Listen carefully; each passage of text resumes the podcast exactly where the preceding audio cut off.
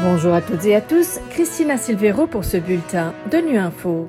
Au menu de l'actualité, au Conseil de sécurité, l'ONU souligne la complémentarité de sa mission au Mali.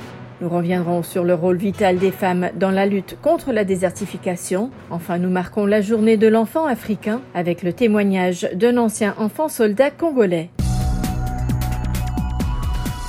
Le Conseil de sécurité a examiné ce lundi la situation au Mali, alors que le pays s'apprête à tenir le référendum constitutionnel et que la mission de paix onusienne doit voir son mandat renouvelé par les membres du Conseil. Le représentant spécial de l'ONU et chef de la mission a notamment souligné la complémentarité de la MINUSMA avec l'État malien, ainsi que la réponse multidimensionnelle de la mission pour prendre en charge les différentes facettes de la crise que traverse le pays. El a également appelé à faire plus en matière de sécurité. En dépit de l'environnement complexe dans lequel elle opère et des contraintes multiples auxquelles elle est confrontée, y compris les restrictions à la liberté de mouvement, la mission s'est employée à mettre en œuvre son mandat de la manière la plus efficace qui soit. Je voudrais ici mettre en exergue le soutien au processus de transition, le rôle que nous jouons dans le cadre de la médiation internationale pour faciliter la relance du processus de paix et l'action conduite en appui aux partis pour le maintien du cessez-le-feu il est tout aussi important de relever l'action stabilisatrice de la présence de la mission dans les centres urbains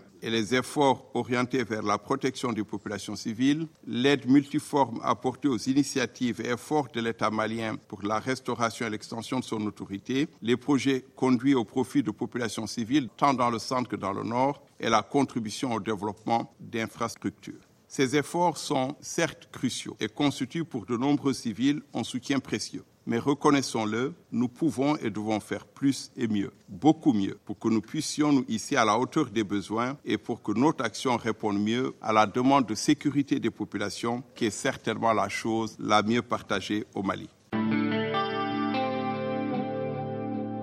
À l'occasion de la journée de la désertification et de la sécheresse, l'ONU a organisé ce vendredi une réunion portant sur les droits fonciers des femmes, sa terre, ses droits. Une rencontre qui cherche à montrer combien les pratiques discriminatoires liées au régime foncier entravent la participation active des femmes au maintien de la santé des terres alors qu'elles y portent un intérêt vital. Explication d'Ibrahim Thios, secrétaire exécutif de la Convention de l'ONU sur la lutte contre la désertification les droits fonciers des femmes sont loin d'être égaux par rapport aux hommes. Et lorsqu'on n'a pas le droit foncier sur une terre, on dégrade davantage la terre plutôt que de la gérer. Et lorsque la terre est dégradée, c'est les populations les plus vulnérables qui sont les premières victimes. Et c'est essentiellement les femmes et les enfants. Donc, la dégradation des terres et les sécheresses sont des phénomènes qui affectent de manière particulière les femmes. C'est elles qui vont chercher le bois de chauffe, c'est elles qui vont chercher l'eau à boire pour la consommation des familles. Et lorsque la terre se dégrade, les moyens de production sont beaucoup plus faibles et donc les revenus des familles sont affectés. Lorsque la femme est propriétaire foncière et qu'elle a un revenu important, la première bénéficiaire, c'est la famille. Le premier bénéficiaire, c'est l'éducation des enfants ou leur habillement.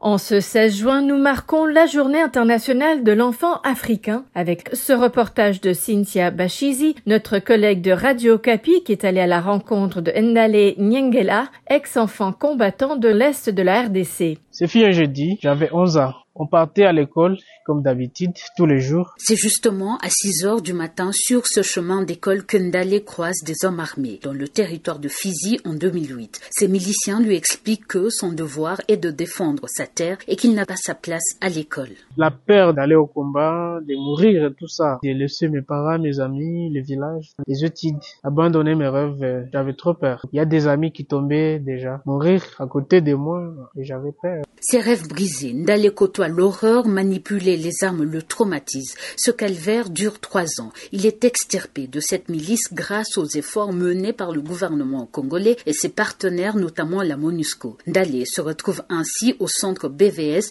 qui le scolarise. Aujourd'hui, il est en première licence à la faculté de droit dans une université de Bukavu. Peut-être d'affronter la magistrature pour espérer condamner ce genre de pratiques que j'ai beaucoup détesté. Devenir un défenseur des droits de l'homme, en particulier les droits de l'enfant, les droits de la jeune fille. Voilà, fin de ce bulletin de Nu Info. Merci de votre fidélité. À bientôt.